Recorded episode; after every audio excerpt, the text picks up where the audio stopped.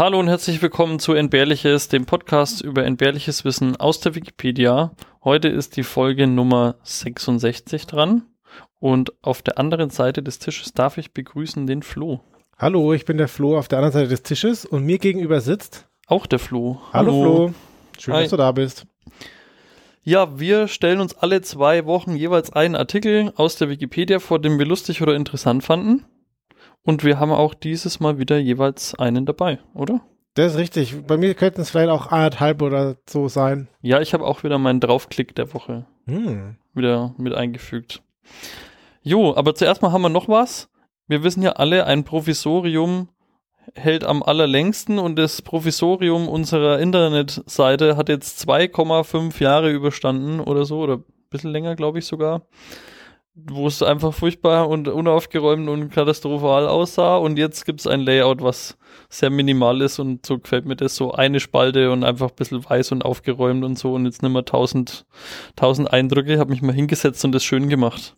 Das ist schön. Du redest von der Webseite zum Podcast, die jetzt ein bisschen ähnlicher zum Richtig. entbehrlichen Blog aussieht. Es gibt ja entbehrlich.es, den Blog, wo wir nur Artikel sammeln und dann gibt es noch podcast.entbehrlich.es, wo wir den Podcast haben. Ja, was mich besonders gefreut hat, ist, dass du die Statistikseite jetzt schöner platziert hast, prominenter, dass man das Jawohl. häufiger sehen kann. Ja. Dass man die Chance hat, es zu finden, durch Zufall. ja, und die Emojis sind ja auch immer wichtig. Ja. Hit it, Joe!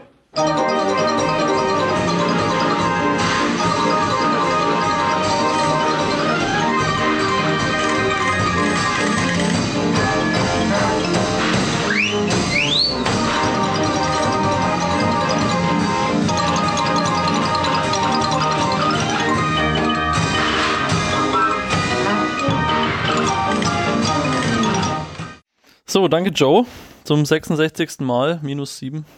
Und ja, dann würde ich sagen, willst du anfangen? Hast du ein Thema dabei? Ich möchte anfangen. Und zwar habe ich eine Person mitgebracht. Und zwar ist das die Ruby Bridges. Ruby Bridges habe ich noch nie gehört. Okay, du hast jetzt so nachdenklich geschaut, dass ich dachte, oh, bei dir macht irgendwas. Ich habe geistig mein Telefonbuch aufgemacht, habe bei R und bei B nachgeschaut, aber nee. Okay. Nichts gefunden.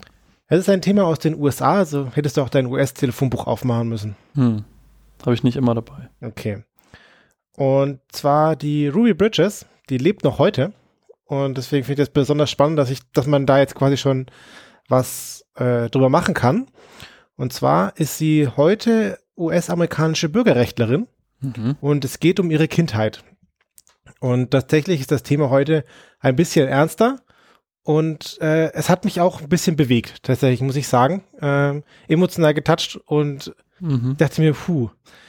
Was ich auch bemerkenswert fand, was vielleicht auch dafür gesorgt hat, dass mich das getoucht hat, ist, die ist ungefähr so alt wie meine Eltern. So, das heißt, mhm. das, was sie in ihrer Kindheit erlebt hat, könnten auch meine Eltern in ihrer Kindheit erlebt haben, wenn sie sie gewesen wären. So vom, vom Alter, Alter her. Also es ist jetzt irgendwie nicht. Ich habe mich schon gewundert, warum du hier heute lauter Taschentücher ausgelegt hast in dem ganzen Raum. Wird so traurig. Nee, es ist irgendwie krass, aber okay. Mhm. Ich will jetzt noch nicht zu Lass tief vorwegnehmen. Ja. Also, die Frage ist, was ist passiert? Ja, also ich habe gesagt, jetzt ist die Ruby Bridges US-amerikanische Bürgerrechtlerin, aber sie wurde irgendwann geboren und zwar am 8. September 1954. Mhm. Und zwar in Taylortown in Mississippi. Das ist im Süden der USA. Und sie ist das älteste von fünf Kindern. So, sie hat also noch vier weitere Geschwister. Und als sie vier Jahre alt waren, sind sie nach New Orleans gezogen, das ist in Louisiana. Und ihre Eltern, da war der Vater Tankwart und die Mutter hat äh, Nachtjobs übernommen. Also es ist jetzt nicht ganz, also steht nicht da, was sie gemacht hat. Es klang jetzt nicht nach Nachtclub, aber ähm, es, es klingt mehr so nach einem, einem, einem Job, wo man nicht sonderlich viel Geld verdient. So, die Familie war jetzt auch nicht sonderlich reich. Also es waren eher so normale arme Leute. Und die, genau, die wohnten dann ähm, in New Orleans. Und jetzt gibt es eine schöne Parallele. Zeitgleich mit Rubys Geburt, also jetzt nicht auf den Tag genau, aber in dem Jahr, hat der Supreme Court in USA, also das ist der oberste Gerichtshof, eine Entscheidung gefällt. Und zwar hat er gesagt, dass die Segregation der öffentlichen Schulen nach Hautfarbe verfassungswidrig ist. So, also man muss sich vorstellen, ah ja. mhm. in den USA gab es Schulen für äh, weiße Kinder und es gab für schwarze Kinder äh, Schulen. Und die wurden strikt getrennt Und diese Segregation wurde als verfassungsfeind, als verfassungsfeindlich, als verfassungswidrig eingestuft. Und deswegen äh, sollte es jetzt ermöglicht werden, dass es gemischte Schulen gibt. Mhm. So. Das war zeitgleich mit ihrer Geburt und sechs Jahre später war die Ruby sechs Jahre alt und dann im einschulbaren Alter, wo Kinder normalerweise in die Schule gehen. Und jetzt ist es so, dass sie im Staat Louisiana wohnt und da wurde diese Supreme Court Entscheidung noch immer nicht umgesetzt. Ach Gott, ich glaube, es klingelt jetzt was, ja. Und das haben die USA nicht gut gefunden, das haben Bundesrichter nicht gut gefunden. Und deswegen haben sie in dem Jahr den Staat Louisiana dazu gezwungen, dass sie auch afroamerikanische Kinder in alle Schulen reinlassen. Hm. Wann's, ja, mussten da dann neun Kinder in eine Schule gehen? Äh, neun Kinder nicht, nee. Ach so, okay. Ich weiß nicht mehr genau, wie die hießen, aber es gibt doch so ganz neun bekannte Schüler, die ähm, die hatten einen Namen, sowas, ich weiß gar nicht mehr, die Jersey Nine oder irgendwie sowas hießen die. Es gibt, es gibt eine parallele Geschichte dazu, ja. die habe ich jetzt nicht rausgelassen, aber das sind es auch nur, glaube ich, vier oder drei, aber ich. Ja, aber die sind in in in USA auf jeden Fall relativ ähm, legendär, würde ich sagen, weil die Geschichte dazu relativ bekannt ist und ich habe mich gerade daran erinnert. Okay, ja also äh, ich kenne deine Geschichte nicht, aber es könnte sein, dass da Parallelen mhm. äh, existieren. Mhm. Zumindest hat der Bundesrichter jetzt dann den Staat Louisiana gezwungen, dass äh, afroamerikanische Kinder auf alle Schulen gehen können. Und der Staat musste gezwungen werden, er wollte das nicht. Das ist eigentlich schon krass, die Geschichte. Ja, der, es gab die Sup Supreme Court Entscheidung und sechs Jahre später war es noch immer nicht umgesetzt. Und man musste sie dann, also der oberste Gerichtshof hat gesagt, ihr dürft es nicht tun, und sie haben es trotzdem weiter getan. Und sechs Jahre später mussten sie gezwungen werden, damit es endlich passiert. Hm. Und das ist zusammengefallen mit der Einschulung von unserer Ruby. Da sagt man sich, oh cool, wird jetzt alles gut. Ähm, naja, äh, Rassismus äh, lässt sich nicht ganz so einfach austreiben oder Leute, rassistische, rassistische Leute sind rassistisch. Wenn afroamerikanische Kinder auf weiße Schulen wollten, was sie ja jetzt prinzipiell durften, dann mussten sie einen sehr schweren Einschulungstest bestehen.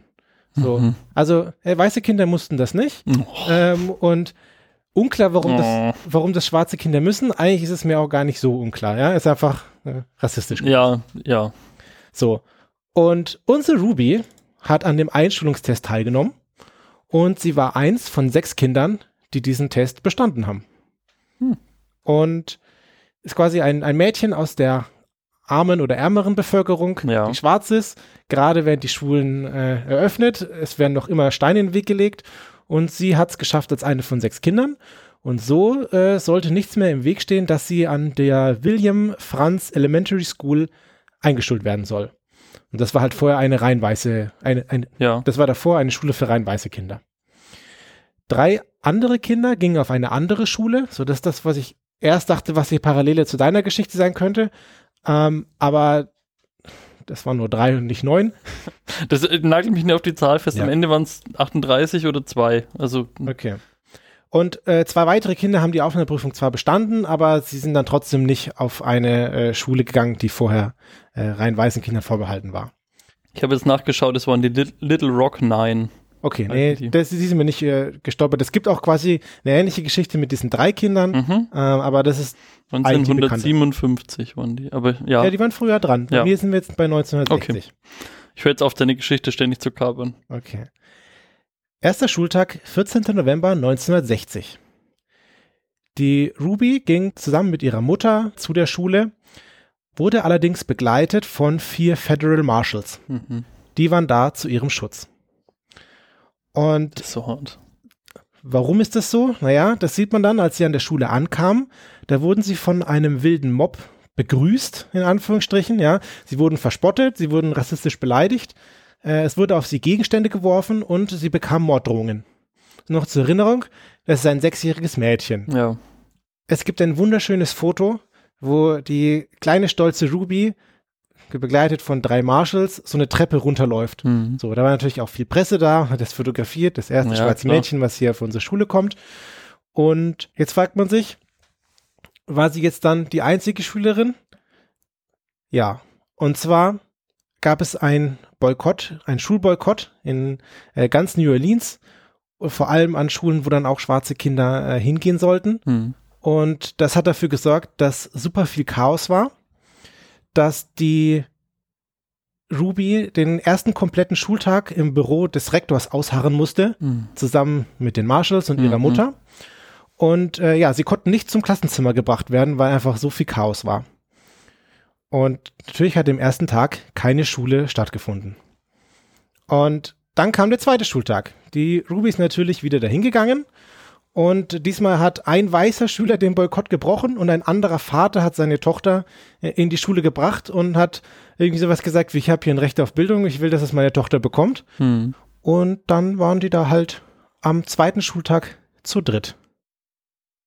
Ansonsten waren. Ich finde es so richtig einfach, dass da der Staat mit einfach aller Gewalt dieses Recht durchsetzt und auch wenn das Quatsch ist, dass da vier Beamte eine Sechsjährige in die Schule bringen müssen und dann daneben stehen müssen, aber es ist einfach das einzig Richtige.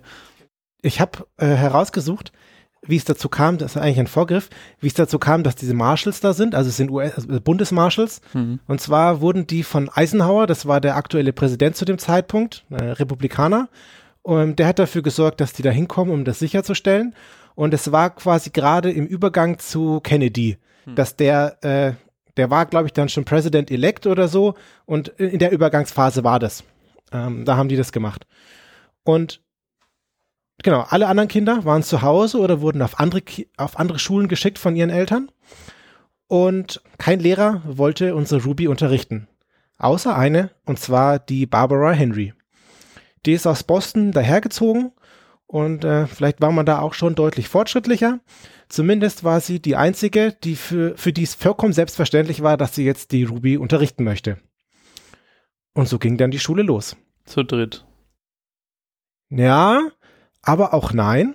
Es lief so, dass die, also die weiteren Schultage liefen so, dass ein paar Kinder kamen und es wurden mit der Zeit auch immer mehr, aber es waren immer sehr, sehr wenige Kinder. Und die Klasse, in der die äh, Ruby war, ist eher eine Klasse in Anführungsstrichen. Sie war die einzige in ihrer Klasse. Sie hat äh, quasi eine eigene Klasse gehabt mit ihrer eigenen Lehrerin, weil, weil ja. kein anderer Lehrer wollte sie unterrichten und kein anderer Schüler wollte da mit ihr zusammen sein. Äh, natürlich weiterhin war die Lehrerin an ihrer Seite und das äh, Ganze ging so, dass die Ruby jeden Morgen gekommen ist mit ihrer mit ihren Marshals äh, zum Schutz und wenn sie an der Schule angekommen waren, gab es am Anfang mehr Protest, am, am, Ende weniger. Aber das ganze Schuljahr lang gab es äh, vor der Schule immer eine Frau, die gedroht hat, sie zu vergiften. Und eine andere Person. ganze Jahr. Ja, und eine andere Person hat immer eine schwarze Puppe hochgehalten in einem Sarg. So, muss man sich hm. überlegen, es ist ein sechsjähriges Mädchen, das zur Schule geht und die Leute eskalieren völligst. Mhm. Das ist einfach. Die Marshalls blieben und über den Zeitraum auch. Also wie, ja? wie, wie kann man denn so wütend sein über so einen Zeitraum, über so eine Sache? Aber gut, ich meine, das kannst du halt heute nicht verstehen, nicht mehr. Absolut nicht. Die Marshalls sind die ganze Zeit geblieben und die Ruby durfte nichts in der Schule essen, also nichts von der Schule essen oder was dort äh, produziert wurde. Sie durfte nur Dinge, die sie von zu Hause mitgebracht hat, essen. Hm. Es gibt ein Zitat von einem Marshall und das ist, Sie hat viel Mut bewiesen, sie hat nie geweint, sie hat nicht gewimmert, sie marschierte wie ein kleiner Soldat mit und wir sind alle sehr stolz auf sie. So. Oh, schön. Die hat das äh, ziemlich tapfer durchgehalten, aber es gab natürlich Folgen von dem Ganzen. Nicht nur, dass die Schule äh, irgendwie offensichtlich keine richtig coole äh, Institution an der Stelle war. Es gab weitere Folgen und zwar hat der Vater deswegen seinen Tankstellenjob verloren, mhm. weil der halt dann da, äh, das kannst du nicht bringen, bla bla, du schmutzt was auch immer, ist deswegen da rausgeflogen. Die Familie durfte im lokalen Lebensmitteleinzelhandel äh, nicht mehr einkaufen, dort haben sie Hausverbot bekommen. Und die Großeltern hatten so eine Pacht auf so ein Stück Land, was sie bewirtschaftet haben, und das mussten sie auch aufgeben. Unsere kleine Ruby bekam Albträume und Essstörungen. Ja, ich wollte gerade sagen, also das ist, ich fand es gerade krass, dass das äh, spurlos an der vorbeigeht, weil das kannst du jetzt eigentlich den, den wenigsten Sechsjährigen äh, antun. Genau. Aber nee, völlig die, klar. Die hat da äh, super tapfer durchgehalten, hatte aber auch dann äh, ein paar Probleme. Aber, und jetzt geht's langsam ins Schöne, es gab auch Unterstützung aus der Community. Sowohl von äh, schwarzen als auch von weißen Menschen, die Nachbarn waren oder drumherum gewohnt haben. Die Nachbarn haben dafür gesorgt, dass der Vater einen neuen Job bekommt. Sie haben auf die Kinder aufgepasst. Sie, hat, sie war die älteste von fünf Kindern und äh, ja, die haben auf die Kinder aufgepasst. Dann haben die auch die Nachbarn das Wohnhaus der Familie äh, bewacht vor in Anführungsstrichen Protestlern, also Leute, die äh, Gewalt ausüben wollten. Und, und das finde ich eigentlich ziemlich geil, die äh, Ruby ist mit den Marshalls in die Schule äh, gefahren worden oder hingegangen und hinterher sind manchmal Leute so als Unterstützung mitgelaufen. So, äh, wir machen jetzt den Marsch auf die Institutionen Sehr gut. und äh, ihr habt hier äh, mein Approvement, deswegen gehe ich jetzt mit euch mit auf dem Weg in die Schule. Und so wurde das im ersten Schuljahr immer, immer besser. Und äh, am Ende des, Ende des Jahres waren dann eigentlich auch alle Schüler wieder in der Schule. Hm. Aber die Ruby hatte das komplette erste Schuljahr ihre eigene Klasse mit ihrer eigenen Lehrerin. Tja. Das Schuljahr ging zu Ende und das zweite Schuljahr begann. Und äh, jetzt kamen weitere afroamerikanische Schüler in die Schule. Und den Leuten war es, glaube ich, ein bisschen peinlich, was sie für ein Terz im kompletten ersten Jahr gemacht haben. Und im zweiten Schuljahr war es einfach wie vorbei. wie viele Leute kamen da dann? Ich weiß nicht, wie viele Schul Leute da insgesamt auf der Schule waren oder so. Ja. Aber das zweite Schuljahr war einfach ganz normal. Ja. Sie war ganz normal Teil einer Klasse und alle Lehrer haben sie unterrichtet. Super krass, oder? Und die Stadt hat sich mega geschämt für was auch immer sie da veranstaltet haben. Und mit was? Mit Recht. Die Eskorte von den Marshalls konnte aufgelöst werden. Alles war, als wäre nichts gewesen. Also für das kleine Mädchen war das, das mega so heftig, hart. ne? Ja. Aber äh, diese Stadt hat sich mega geschämt. Und es gibt quasi einen Artikel über die Ruby und es gibt einen weiteren Artikel, das ist der ähm, Artikel New Orleans School Desegregation Crisis. So, mhm. das ist quasi die, die Krise, die in diesem Jahr da stattgefunden hat. Und da gab es halt noch diese anderen drei Kinder, die auf eine andere Schule gegangen sind. Und das war eine mehr oder weniger ähnliche Geschichte. Und ja, sie war da die erste Schülerin, die das da erkämpft hat und äh, Dinge ja, normalisiert hat. Ich finde ja, dass also an wenigen Stellen passt ja das erkämpft einfach so gut ja. wie das, weil ich meine, du innerhalb von nur einem Jahr ist das quasi dann normal und akzeptiert geworden und das Jahr war scheiße und das, da haben alle Beteiligten äh, super hart drunter gelitten. Ähm, und aber das Ergebnis ist jetzt einfach, dass es jetzt okay ist. Ja. Und das ist einfach geil. Man hätte es einfacher haben können, aber ja. es ist cool irgendwie. Ja, die Ruby ist mittlerweile verheiratet, hat vier Kinder. Sie hat eine Stiftung gegründet. Bill Clinton hat ihr 2001 eine Presidential Citizen Medal äh, überreicht und äh, zwei Grundschulen wurden nach ihr benannt. Und schön. es gibt Filme über sie und mit ihr und so weiter. Ach, sehr schön. Und das hat mich, also verstehst du, warum mich das so emotional getoucht hat? So, ich, habe Kinder in meinem Umfeld, die grob dem Alter sind, wenn ich mir vorstellen müsste, dass die das durchmachen müssten, das fände ich irgendwie äh, super krass. Wenn ich mir vorstelle, dass das ungefähr in die Zeit meiner Eltern hätte fallen können, dass, dass denen das hätte passieren können und wie weit wir jetzt quasi schon sind, so innerhalb eines Menschenlebens, so. Ja. Zeigt mir auch so ein bisschen, dass man halt, oder innerhalb eines Jahres, dass man irgendwie wirklich was erreichen kann. Das ist schon hart, ja. ja. Echt so. Richtig krass. Und deswegen ist die, die Ruby unentbehrlich, aber die New Orleans School Desegregation Crisis ist mega entbehrlich. Ja. Da hätte man sich einfach komplett sparen können. Schön. Ja. Ach cool, danke für diesen Artikel, das ist schön. Gerne. Den deutschen Artikel haben wir einer IP zu 31 Prozent äh, zu verdanken und den englischen Artikel zu 23 Prozent einem User oder einer Userin Nola 1982 und der Artikel New Orleans School Desegregation Crisis einem oder einer Rebecca Ivorio zu 61,1 Prozent. Wahrscheinlich. Ich habe beim Durchlesen des deutschen Artikels und des englischen Artikels einen Unterschied festgestellt, und zwar in der Anzahl der Kinder, die die Mutter ah ja, hatte. Okay. Habe ich in der deutschen Wikipedia gefixt und ähm, Sehr schön. habe dabei in die englische Wikipedia geschaut, die hatten da so eine Quelle angegeben und ich hatte geschaut, wie man, also ich wollte die Quellenangabe kopieren, mhm. so dass ich die auch in die deutsche einfügen kann. Und dabei habe ich festgestellt, dass der englische Artikel äh, schon sehr lange gesperrt ist wegen Vandalismus. So, mhm. das heißt, Leute kriegen es noch immer nicht auf die Kette, dass ähm, ja, dass alle Menschen in die Schule gehen dürfen. In der deutschen Wikipedia gab es vor kurzem ein, eine Zurücksetzung von einem Vandalismus. Da hat eine, ja. eine IPv6 hat in den Artikel reingeschrieben, Luna war hier. Ah ja, gut. Okay, also auch, auch Vandalismus will ich auch nicht gut heißen, ja. aber das ist mir lieber als das andere. Ja, witzig, das wird uns heute auch nochmal begegnen, wenn ich fertig bin. Okay. ja.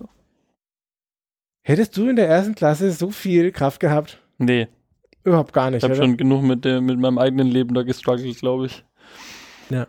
Überhaupt mit Schule und Dingen. Und also der ist so ein Druck, also keine Ahnung, ich habe mich da vorhin, wo du es erzählt hast, eh mal reinversetzt oder das ist einfach zu krass. Also, keine Ahnung, ich wüsste nicht, ob das, ähm, ob ich das geschafft hätte. Ja, ich auch nicht, glaube ich. Ja, das war's von mir und von der Ruby. Und jetzt würde ich mich fragen, was hast du dabei? Ich habe ein komplett anderes Thema dabei. Okay. Ähm, was wirklich komplett ganz anderes. Ähm, mein, Aber auch Downer-Thema und jetzt. Ja, ja. Das, ähm, mein Thema heißt Erde essen. Okay. Das ist ein Wort. Okay. Hast du das schon mal gelesen? Weiß ich nicht. Ich, ich, ich stelle mir jetzt so Ernährungstipps vor oder sowas. Alles. Also ganz ehrlich, es ist wirklich einfach alles. Erde essen heißt auch Geophagie. Mhm. Und es beschreibt quasi, der Artikel beschreibt sehr viele Dinge, finde ich, sehr viele unterschiedliche Bereiche. Zum einen, warum Menschen Erde essen. Okay. Da gibt es auch ein paar Gründe. Warum Tiere äh, ähm, Dinge essen.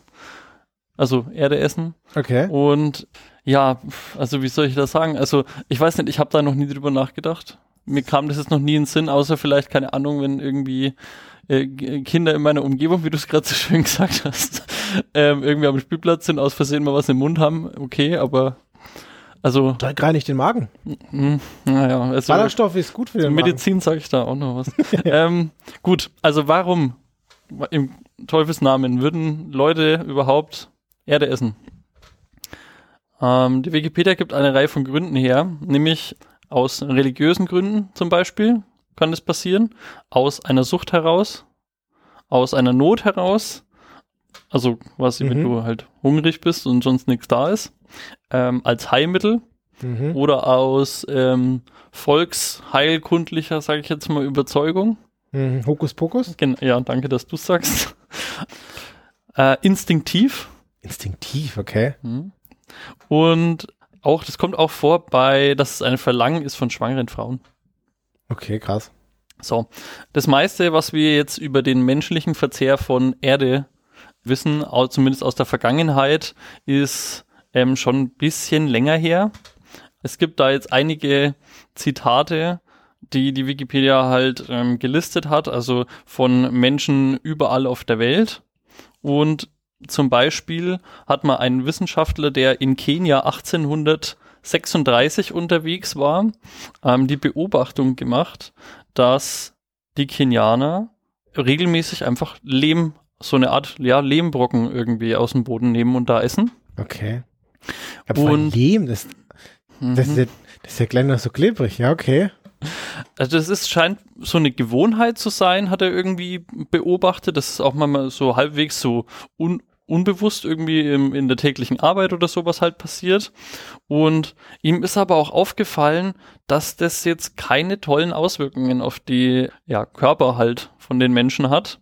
Und er hat gesagt, dass die Hände uh, und auch die Haut so in äh, würde gleichen, wie wenn jemand äh, in den ersten Stadien von Elefantitis ist. Also das geht, das, das ist so aufgedunsen und die, okay. die Haut wird irgendwie so ein bisschen zu bröselig oder mhm. so.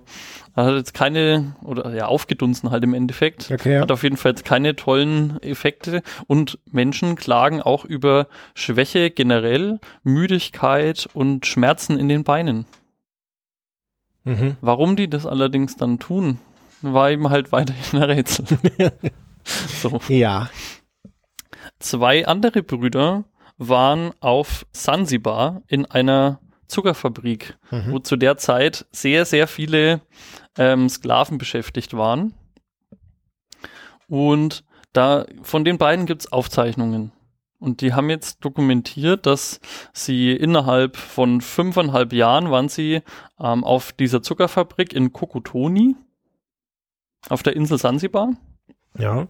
Und sie haben da die Gelegenheit gehabt, ja, gewohnheitsmäßige Lehmesser zu beobachten. So, von den 700 Sklaven die da ungefähr, also die da monatelang, und das fand ich allein schon krass, also vergiss jetzt mal das mit dem Lehmessen, ja, aber die da monatelang von zwei Uhr nachts bis neun bis elf Uhr abends Was?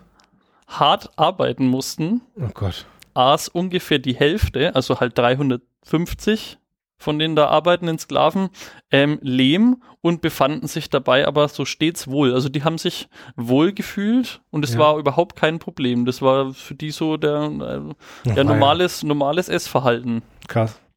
Frauen mit Säuglingen haben regelmäßig Lehm verspeist und auch beim Stillen haben die ihren, äh, also während des Stillens halt gegessen sozusagen und auch die drei- bis fünfjährigen Kinder haben da trockenen Lehm quasi mit zum Essen bekommen. Okay, spannend. Also, okay, die, ich weiß nicht, ob sie das äh, aus freien Stücken gemacht haben oder das halt äh, brauchten, um da irgendwie zuzufüttern. Es würde mich tatsächlich so Energiebilanz von Lehm oder so interessieren. Steckt da irgendwas oh. drin, was man, gibt es da irgendwas, was man verwerten kann oder? Das kommt super hart drauf an, was das ist. Also das, ähm, Oder ist das, oder sorgt das dafür, dass man einfach äh, weniger Hunger hat, weil irgendwas also es, im Magen es, es füllt halt auf jeden Fall den Magen. Du kannst auch mit Lehm oder mit halt Erde generell äh, Magensäure binden und mhm. die halt irgendwie mit abführen dann sozusagen. Okay. Es könnten, je nachdem, was halt in dem Boden auch drin ist, hast du aber auch so Sachen wie ähm, das dann, wie sage ich das, das dann äh, zum Beispiel Eisen bindet. Also aus Eisen, die es in deinem Körper ist, bindet es und führt es halt mit ab, was jetzt nicht immer so einen geilen Effekt hat. Aber ja, sag vielleicht auch noch gleich was dazu. Aber es hat schon sehr krasse Einwirkungen mhm. halt. Aber scheinbar hat es jetzt den Hälfte, der Hälfte der Sklaven, die da gearbeitet haben, eher nicht so viel ausgemacht. Also weil die mussten ja auch schwere Arbeit verrichten und das einfach fucking den ganzen Tag lang. Also ja. ist schon hart. Und die Nacht. Und die Nacht, ja. So, trockener Lehm ist jetzt nicht immer da, vor allem wenn 350 ähm, Leute da verteilt Hunger haben mhm. oder arbeiten wollen müssen. So rum. Und deswegen haben sie sich auch teilweise beholfen, indem sie so kleine Gestelle aufgebaut haben, wo sie dann entweder Platten oder ähm, ja halt so Tücher gespannt haben, wo sie dann die Erde oben drauf haben, damit dann halt der Lehm trocknet, weil in feucht ist das hm. irgendwie nicht so geil. Und okay. in, in trocken, ähm, ja, also also die, das Lehmessen ist da so ausgeprägt, dass man sich sogar Behelfsmittel gebaut hat, um den Krass. zu trocknen oder halt, ich sage jetzt ganz große Anführungsstrichen, zuzubereiten. Ja, ja. ja das ist eine, also der trockene Lehm war aber trotzdem nicht immer da, also nicht immer zu ausreichend zur Verfügung sozusagen. Und deswegen wurden auch einfach an den Hauswänden einfach der Lehm abgekratzt und der einfach gegessen. Hm. Das ist doch krass. Was ist da? Also, also was, da kannst du schon ablesen, was für eine Not die Leute hatten, oder? Das kommt aus dem Bericht gar nicht so raus. Das mag aber auch mit dem Menschenverständnis von 1800 mhm. sonst was zusammenhängen, ob das jetzt aus der Not oder aus sonst was heraus ja. ist. Also die Betrachtungsweise von diesen beiden Brüdern will ich jetzt mal mit sehr mit Vorsicht ja, genießen, was die da so aufgeschrieben haben. Es war alles jetzt ein komplettes Zitat, was da in der Wikipedia drin steht, ohne Wertung und ja, Korrektur. Verstehe. Ja, aber also jetzt haben wir da viel über so ähm, quasi Sklaven ähm, gesprochen oder auch so in Kenia oder sonst wo. Ähm, das hat sich aber tatsächlich gibt's Nachweise von so überall auf der Welt, wo es, ähm, wo Menschen einfach Erde essen. Also es gibt zum Beispiel in Alabama ist 1984 eine ähm, Aufzeichnung aufgetaucht, wo das nachgewiesen ist. In der Steiermark, in Treviso in Oberitalien, genauso auf Sardinien und im Norden Schwedens. Da hat es aber im Norden Schwedens, muss ich auch dazu sagen, dass das eher so was Ritualiges. Irgendwie so ein bisschen mhm. so heidnische Götter irgendwie anbeten und so und dann ein bisschen Zeug essen. Okay, aber die, die Leute, davor, die du davor genannt hast, oder die äh, Gebiete, das ja. war jetzt nicht äh, riesengroße Not, sondern mehr also Im Einzelnen kann ich das jetzt nicht sagen, ob ja. die das immer aus Not gemacht haben oder auch einfach. Also über, ich, wie gesagt, ich habe noch ein bisschen was über so Gründe dabei mhm. dann. Auf der Halbinsel Kola ähm, wurde als ja, als ja, Bergmehl bezeichnende Infusorienerde mit in das Brot gemischt, was man vor Ort gebackt hat. Und das auch jetzt nicht nur zu so homöopathischen Anteilen. Also da hat quasi die Erde mit ins Brot reingefunden und das zur Zubereitung geholfen. Ich wollte jetzt einen Witz machen. Die Cola-Halbinsel war doch das mit dem mit der Cola-Bohrung. Das ja, tiefste Loch der Welt. So. Ja, irgendwo musste das Zeug ja hin. Scheiße. Ja, okay. Den, also den, den Twist habe ich nicht äh, kommen sehen. Als großen Leckerbissen hat Erde auch in Persien gegolten. Da war das teilweise so beliebt, dass es Ende des 19. Jahrhunderts sogar verboten werden musste, Erde zu konsumieren. Da wurden auf den Basaren in so kleinen, weißen, feinen, ja, sich so ein bisschen fettig anfühlenden Ton, mhm. so Bälle oder so Knollen eher, würde ich fast sagen. Okay. Irgendwie wurde das verkauft und dann, ja, das schmeckt dann so ein bisschen, ja, erdig und, und salzig so. Mhm. Also das ist so eine Delikatesse eher so gewesen. Okay, krass. Okay, boah. Ich kann mir das nicht vorstellen. Also ich kann einfach, ich habe mir einfach noch nie Gedanken gemacht über irgendwas mit Erde essen. Weißt du nicht? Backe, Backe, Kuchen da mit Sand irgendwas basteln ist noch das Haut, das höchste der Gefühle, wie gesagt. Ja. So, jetzt haben wir noch ein bisschen was aus dem medizinischen Bereich dabei. Mhm.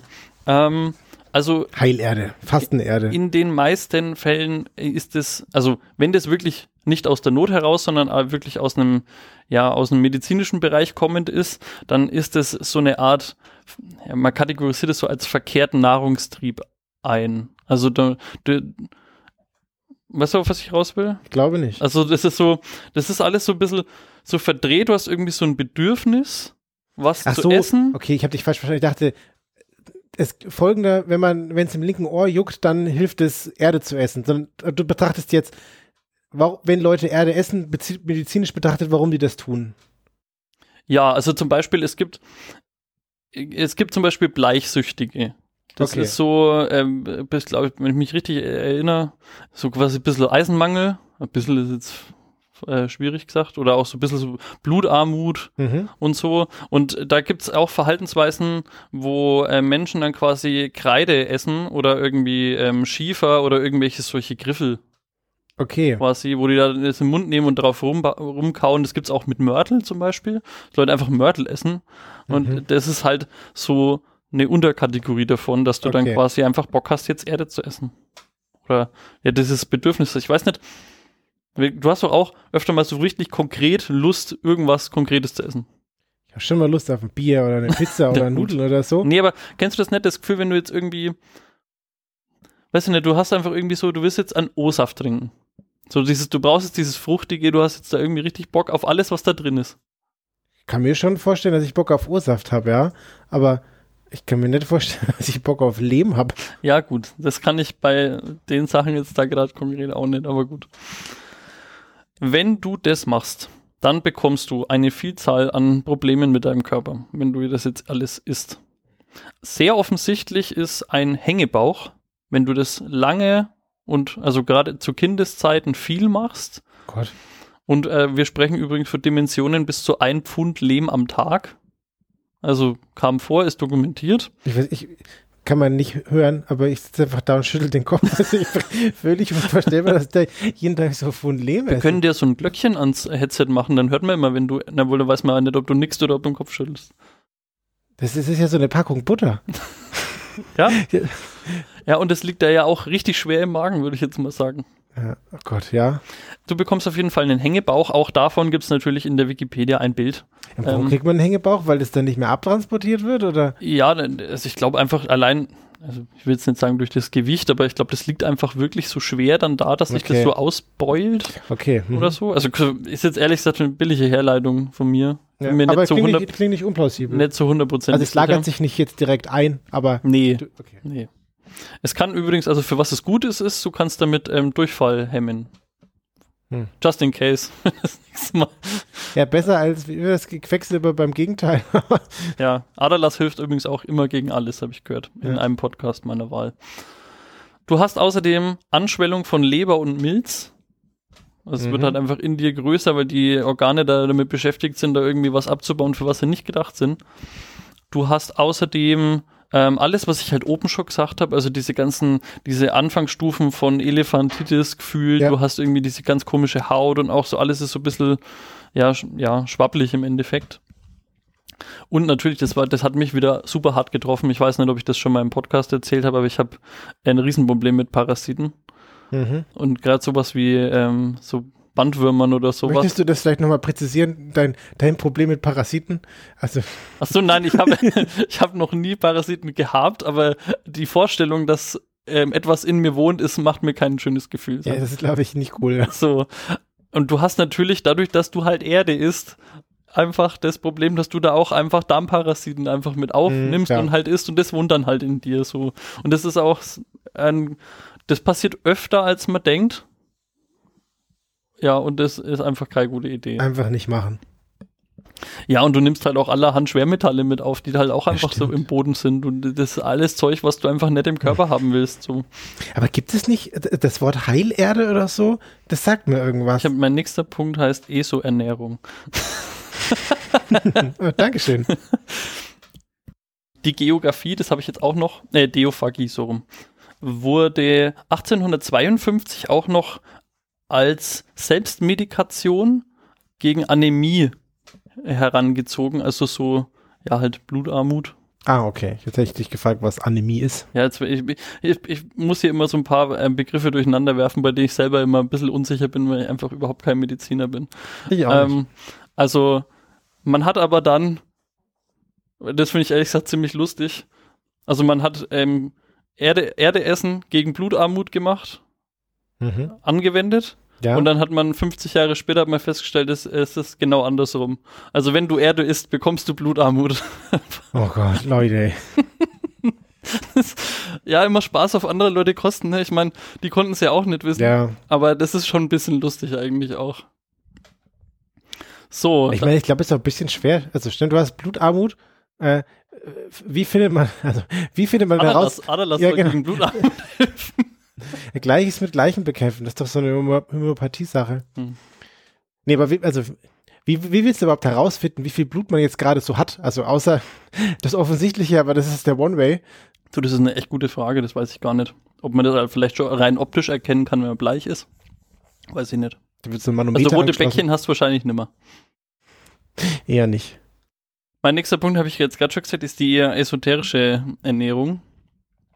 Und es gibt natürlich auch jede Menge Erdeessen jetzt so aus dieser Ecke. Mhm. So, du hast jetzt, ähm, also verbreitet ist zum Beispiel Kieselerde. Das ist einfach so ein bisschen so grobkörniges Zeug als Nahrungsergänzungsmittel.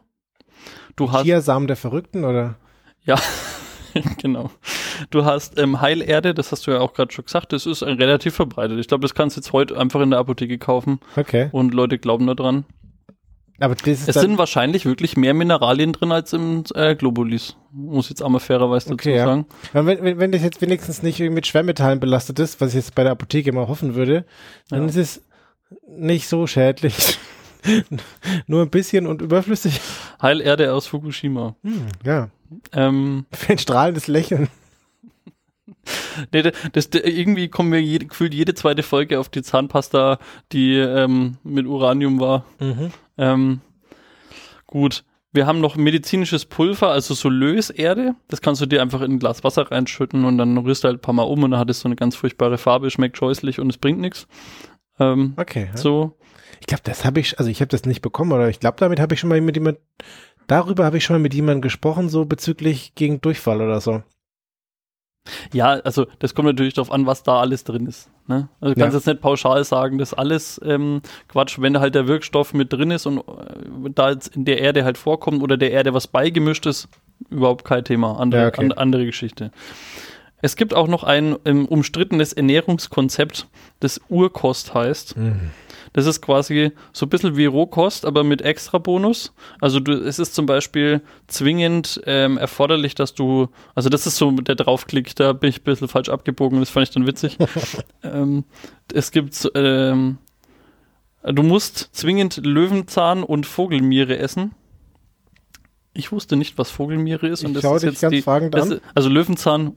Das kenne okay. ich. So, Vogelmiere ist der Draufklick in der nächsten Generation. Ähm, das ist so eine Pflanze. Und die hat so lustige Namen. Wir haben die, Zeit. Die Vogelsteinmiere ist, ähm, hat auch noch den Namen Hühnerdarm, mhm. Stängel, Hühnerscherbe, Mäusegedärme oder Hustdarm. Alles tolle Namen für eine Pflanze, aber es ist halt einfach eine Pflanze, die halt irgendwo wächst. Und die sollst du unbedingt essen, ist wichtig. Und ähm, da steht eben auch Erde aus deinem Garten oder aus sonst woher auf dem Plan. Und ja, also alles in allem ist es halt ziemlich vegetarisch, außer da ist der Zusatz wenn jetzt in deinem Apfel, den du jetzt isst, von den, den Urkostapfel, wenn da ein Wurm drin ist, iss ihn mit. Okay. Das, das, das, hilft und das ist gut. Also du bist es explizit darauf angewiesen, dass da kleine Lebewesen oder so, wenn in einem Salat irgendwas ist, einfach mitessen, super. Das ist dann die wahre Urkost. Denn, Herr Ober, mein, mein Salat ist sandig, sehr, sehr gut, danke. Ja, genau. Ach, es ist, es ist, ja, ich lasse es einfach mal so da. Ich habe mich dann kurz gefragt, ob da jetzt auch wiederum das Essen von Bandwürmern, die du dann ja hm. bekommst, hm. ob das dann auch quasi nicht mehr vegetarisch wäre. Hm. Aber gut. Ja, so ein paar Parasiten haben noch keinen geschadet. Wir biegen weiter ab in die Tierwelt. Ja. Hm, auch in der Tierwelt ist es relativ verbreitet, dass man ähm, Erde isst. Okay, bei so einer Kuh, die irgendwas äh, isst und dann wieder auswirkt oder so, kann ich mir das vielleicht schon ein wenig vorstellen. Es ist hervorragend, dass du das sagst. Dankeschön. Ähm, es gibt nämlich eine Rinderart, die ähm, in Südamerika und ähnliches ähm, wohnt oder anzufinden ist, sagen wir es mal so, die sehr, sehr ähm, bevorzugt Erde aus der Nähe von Termitenhügeln isst, mhm. um Krankheitserreger Erreger oder irgendwelche toxischen anderen Sachen in ihrem Darmtrakt abzutöten, die sie halt mit Früchten aufnehmen. Also das ist quasi so ein Instinkt, dass die einfach sagen, ja cool, alle drei Mahlzeiten mal so ein bisschen, bisschen was von der Termitenerde naschen, passt. Krass. Okay, ja, spannend. Ich meine, du kannst die Kühe nicht fragen, wie sie das gelernt haben, aber Evolution regelt. Also haben die einfach irgendwann mal gelernt, dass das gut ist und dann machen die das. Das ist witzig. Cool. Da gibt es jetzt noch ganz viele andere Sachen. Es gibt irgendwie Fledermäuse, die ähm, aus noch nicht so ganz geklärten Gründen irgendwie immer wieder Erde essen. Es gibt eine Papageienart, die auch so Lehmsachen frisst. Mhm. Man weiß nicht so genau warum. Ähm, das ist da alles immer viel zu detailliert und ehrlich gesagt, das konnte ich jetzt nicht alles raussuchen. Es gibt aber auch noch, also was relativ gut untersucht ist, ist dann quasi, warum Primaten Erde essen. Und die haben ehrlich gesagt alles ungefähr so verstanden, was da cool ist. Also ohne denn das wirklich aktiv mal nachgeforscht zu haben. Aber also die Erdmineralien absorbieren bei denen im Körper zwei schwierige Worte, Phenole und Sekundärmetaboliten. Mhm, na klar. Ja. Das sind halt einfach Giftstoffe irgendwie. Und die werden die damit los. Und es puffert die Magensäure reguliert den pH-Wert im Verdauungstrakt. Das ist auch das, warum teilweise Menschen das ja auch gemacht mhm. haben, damit du halt einfach nicht diese, diese Magensäure-Sache da irgendwie so hast. Gerade wenn du halt in der Not Hunger hast, ist irgendwie dann blöd. Es, es schließt sich ein bisschen letzter. Ja. Die Erde wirkt bei den Primaten auch gegen Durchfall. Das haben wir auch beim Menschen gesehen, aber die sind auch drauf gekommen. Und die Erde wirkt gegen Endoparasiten. Das, den Punkt konnte ich nicht unterschreiben, weil da habe ich gedacht, also mein, das Risiko ist doch viel höher, wenn ich jetzt Erde esse, dass ich Parasiten kriege, anstatt dass ich sie loswerde. Vielleicht verzieht sich der Parasit, wenn er nur Erde kriegt. Du musst den einen Parasiten mit dem anderen bekämpfen. Du musst einfach immer einen größeren äh, essen, der dann den anderen auffrisst. Ja, genau. Äh, nee, danke. Ja, das war jetzt einmal der Rundumschlag übers Erdeessen. Krass. Das ist ja richtig vielseitig, das Thema. Das ist nicht richtig gedacht. vielseitig. Und ich habe halt wirklich auch Sachen weglassen müssen. Also, die ich auch noch interessant fand. Also, ich, den Artikel kann ich euch wirklich ans Herz legen, mal da selber nochmal drüber zu scrollen oder so. Und ansonsten haben wir zu verdanken dem User Ohrenwutzler hm. mit 26 Prozent. Und der, der Herr, da bin ich auch nochmal wo abgebogen, der ist mittlerweile gesperrt per permanent gesperrt. Oh. Ähm, weil äh, die Begründungen habe ich dann auch recherchiert, unsinnige Verschiebungen, ähm, Verbreitungen seines Point of View mit seriöser enzyklopädischer Arbeit offenbar überfordert, stand in der Beschreibung. hm, mehrfache Ansprachen sinnlos, beratungsresistent. Haben Wikipedia-Admins geurteilt, scheint wohl seinen Grund zu haben. Also es war mehrfach. Er wurde auch mal wieder entsperrt und wieder gesperrt. Ich weiß nicht, was, was hätte das jetzt mit dir gemacht? Weil das habe ich mich dann am Ende des Artikels auch gefragt. Ich meine, der hat jetzt 26 Prozent beigetragen. Alles mit, ist ja immer mit Quellen hinterlegt, mhm. aber irgendwie hat es trotzdem so ein bisschen so Geschmäckle dabei, ja, ja. wo du dann denkst so, hm, also irgendwie, wenn der da jetzt 70 Prozent von dem Artikel geschrieben hätte und da einfach nur seine, seine Ansichten da drin verbreitet, wäre ich jetzt, glaube ich, hätte ich mir, glaube ich, nochmal ein neues Thema gesucht. Vielleicht hat er auch nur, nur 26 Prozent, weil der Rest hat er auch geschrieben, aber der wurde schon über, überarbeitet von Leuten. Ja, gut, da wurde sein Point of View wieder rausgenommen. Dann hat es wenigstens jemand mal gegengelesen. Ja, da müsste jetzt eine, man müsste gucken, so sein Gesamtanteil im Laufe der Zeit. Also hat er, hm. wie viel von dem, was er hinzugefügt wurde, wurde auch wieder gelöscht oder überarbeitet, was er jetzt auch nicht dafür nicht zwangsläufig bedeuten würde, dass das falsch war, sondern hat jemand eine schönere Formulierung gefunden oder so. Also aber ja, ja wenn der jetzt. Ich sage sag jetzt noch, ich will jetzt nicht zu viel sagen, ich sage jetzt noch eine Sache. Ein großer Anteil von den Edits, die er auch gemacht hat, war bei dem 9-11 Verschwörungsartikel. Ah, okay. Just saying. okay. Inside Job. Ja, genau. Gut. Ja, das wär's. Ja, spannend. Jetzt muss ich mal äh, die Augen und Ohren offen halten, ob mir Heilerde über den Weg läuft.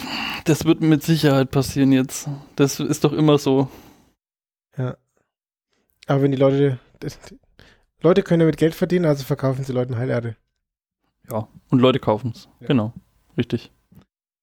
Ja, Dankeschön. Sehr spannend. Ja, danke auch dir. Dankeschön. Für dein Thema, ich würde sagen, wir haben es dann für heute, oder? Das auf jeden Fall. Wenn ihr Anregungen, Kritik, Feedback habt, könnt ihr uns gerne eine Mail schreiben oder auf unserem Blog, jetzt in noch schöner angemalt, podcast.entbehrlich.es, einen Kommentar hinterlassen. Ihr wisst gar nicht, wie schön das Kommentarfeld jetzt ist. Das schaut so schön aus und wenn man da auf Absenden drückt, dann ähm, passiert nichts. Wie also außer, nichts? außer, also man sieht dann den Kommentar. die Leute hier nicht man. Sieht, man sieht dann den Kommentar und dann äh, kann man sich freuen, dass man dieses schöne Formular ausgefüllt hat. Ja, und wir lesen tatsächlich jeden einzelnen, weil wir müssen sie auch freischalten. Richtig. genau. In dem Sinne, Dankeschön und bis zum nächsten Mal. Bis dann. Ciao, ciao. Ciao.